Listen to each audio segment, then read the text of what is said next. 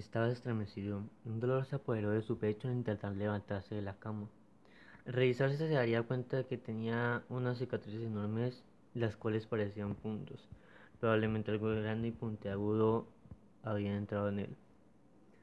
Al instante se acordó de lo que había pasado hace rato. Mm, probablemente había sido por eso. Estaba perturbado. ¿No era un sueño? De igual manera fue hacia la cocina y cerró la llave del agua nuevamente. Por curiosidad se dirigió a la puerta y se detuvo un momento. Pensó por unos segundos si abrirlo no. O sea que por un impulso la abrió y para que no se cerrara trabó la puerta con un mueble. El pasillo se veía extrañamente normal. La misma puerta de la vez pasada estaba abierta. No sabía qué hacer. La confusión y la curiosidad se estaban apoderando de él. Al entrar un putrefacto se hizo presente. Se cubrió la nariz. Al mirar al suelo quedó perturbado. Había un cuerpo en descomposición con las mismas heridas que él. Cayó del suelo. Estaba lagrimando, lagrimando un poco. No, esto... No. Esto era imposible. Se levantó con dificultad y por suerte su puerta no estaba cerrada. Entró lentamente y buscó un cuchillo. El único que encontró era algo grande y aunque no parecía estar muy afilado, necesitaba ver si aquella cosa seguía allí. Por las dudas que tenía fue hacer el ascensor. Antes de siquiera poder apretar aquel botón, el ascensor comenzó a subir. Entró en pánico y se dirigió hacia la puerta abierta en la que estaban los cuerpos. Pasaron los segundos, se hacían eternos, hasta que su nerviosismo fue interrumpido por el pitido del ascensor.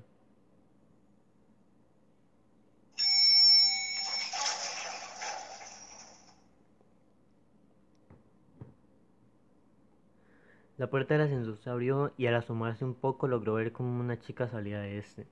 Se veía algo cansada, pero estaba equipada, tenía armas y una muleta. Nervioso salió para hablarle. Apretaba el cuchillo con fuerza, preparado para atacar si ella lo hacía primero. No te preocupes, todo estará bien. ¿Ya? Espera, ¿por qué dices eso? ¿Acaso viste aquella cosa? Cállate, solo que lo he visto. Solo déjame. Las palabras de la chica fueron interrumpidas por un fuerte chirrido del cual provenía de la habitación con el cadáver. La chica intentó ver si había algo adentro.